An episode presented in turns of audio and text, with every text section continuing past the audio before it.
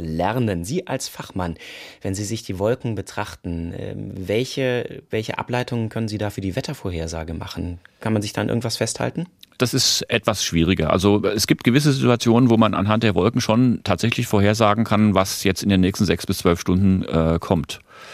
Zum Beispiel, äh, wenn es anfängt, der Himmel, also sagen wir mal, wir haben einen schönen Sommertag, klarer blauer Himmel.